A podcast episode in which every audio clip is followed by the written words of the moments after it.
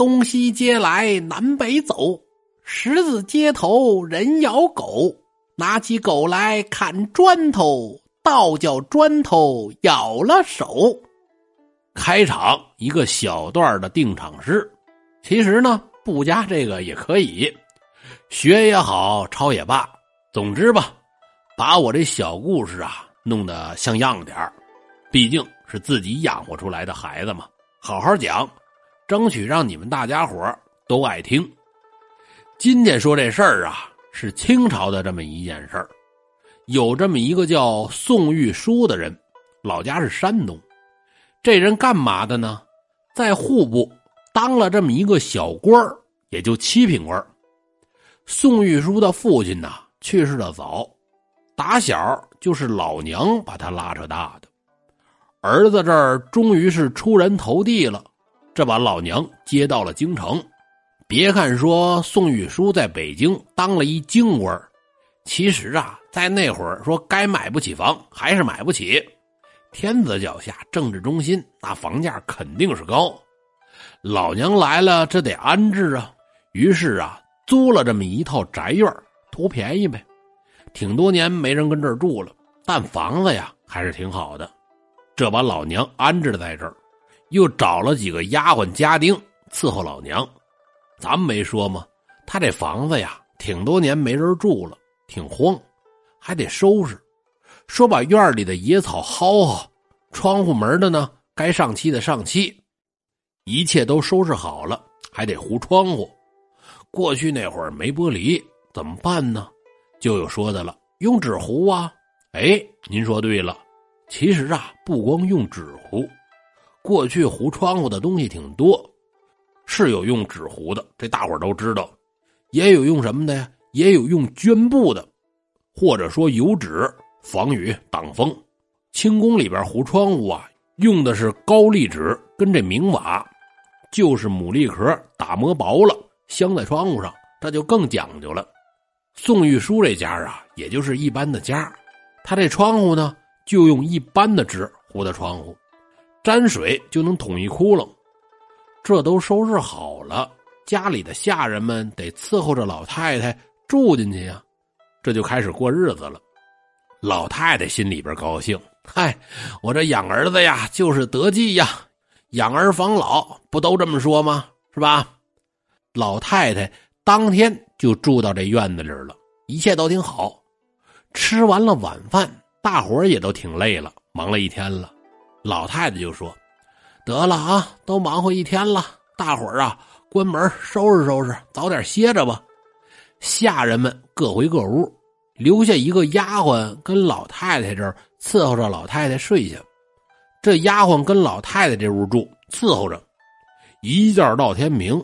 早上起来，老太太坐在炕上看着这窗户。老太太，您这看什么呢？嗨，闺女啊。昨天晚上下雨了吗？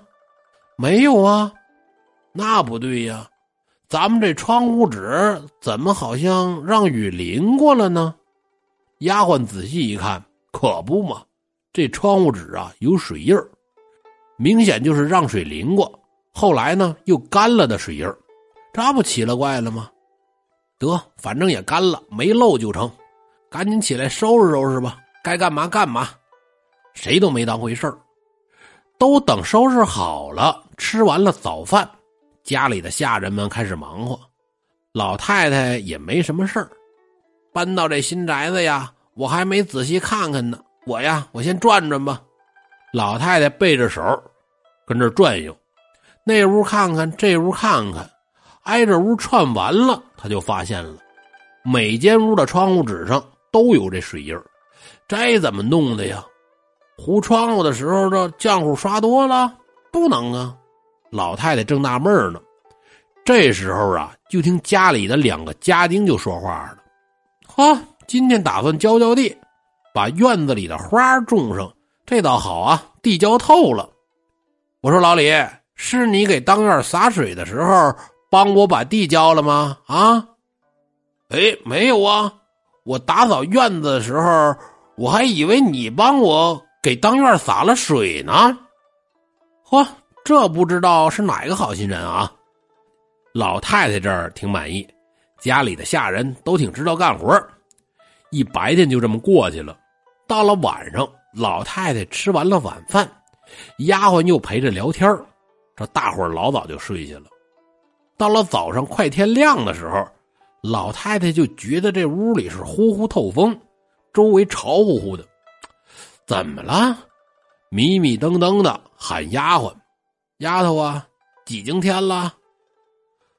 刚才听见桥楼上好像打了五更鼓了，估计这天该亮了。哦，你看看屋门关了没？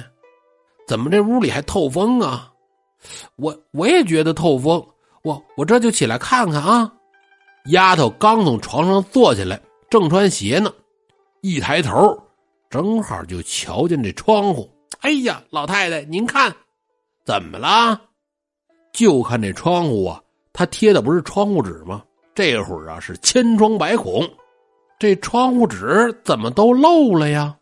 老太太起来一看，可不嘛，大窟窿小眼儿的。一看呢，就是外边下暴雨，或者说谁一盆水泼在这窗户上了，把这窗户纸给淋漏了。这样，这外边下雨了吗？没有啊，必是我睡实了，没听见打雷下雨。主仆正从这儿聊这事儿呢，说着话啊，这天儿也就蒙蒙亮了。这会儿家里边的其他下人也都起来了，该干活干活了，就听见院里可吵嚷了。嘿，这不奇了怪了吗？啊，好好的窗户纸一晚上都漏了，大窟窿小眼儿的，这该怎么了？你们那屋也是啊？嗯，也是。老太太那屋没事吧？哎呦呵，忘了，快瞧去，快瞧去！这会儿老太太穿好衣服从屋里出来，啊，你们的屋也都这样了？嘿呦呵，可不是吗？这该怎么闹的呀？再一瞧院里的地面也都湿了。哦，看来呀，昨天晚上这是下雨了。得了，不用吵吵了，先糊窗户纸吧。下雨都能把窗户纸浇漏了，这得想法。这时候家里的下人就把院门打开了，得打扫门口。哎，我说各位，不对呀，啊，怎么不对呀？下雨不可能可着咱当院下呀。你们看街面上。一个水印都没有，大伙儿出来一瞧，可不嘛，街面上干的呀，土都爆腾了啊，暴土狼烟的。那这院子怎么就下雨呢？老太太就说：“各位啊，这么的，今天晚上啊，咱们都别睡，躲在屋里看看到底儿发生了什么事儿。”成，老太太听您的。这大伙又重新归置收拾，把窗户纸。重新贴好，就等晚上。咱们说到了晚上，大伙可都没睡，大眼瞪小眼的跟屋里等着。就听得桥楼之上是鼓打三更，子时，就听见院子里边啊有个声音喊口号：“预备喷！”喊完呐，就听见，就这么一声，都知道用嘴含口水往外喷的这声音吧？哎，就这声音。不过呀，听这声音比正常喷水的声音可大，而且呢，这水呀也多。丫鬟岁数小，反应快，压低了声音就说：“老太太，听见没呀？来了，别出声，别出声，咱俩呀，趴窗口这望望啊。”这一主一仆悄悄的来到窗口这，捅破了窗户纸，从屋里往外看。这一看可吓了一跳啊！怎么着呀？这时候就看一个老婆子，佝偻着腰，这肚子呀特别的大，可着满院跑啊，一边跑一边喊：“预备喷，预备喷！”这喷的这水呀，就跟瓢泼大雨似的。这这是个什么呀？啊，这是个鬼呀，还是个妖精啊？这是洒水车成精了吗？这是？正寻思着呢，就看这老婆子喊着口号，就奔窗户这来了。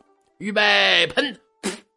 哎，一口整喷在这窗户上，窗户纸瞬间就大窟窿小眼儿了。宋玉书他们家老太太当时就吓昏过去了，丫鬟这吓得这个叫啊，有妖精啊，打妖精啊！其实家里的其他下人也都看见了，谁都没人敢出来。这会儿听老太太房里的丫鬟叫了：“坏了，坏了，出事了！嘿，出事了！老太太那屋，快过去看看去！”这大伙冲出来，院里喷水老婆子可就消失了。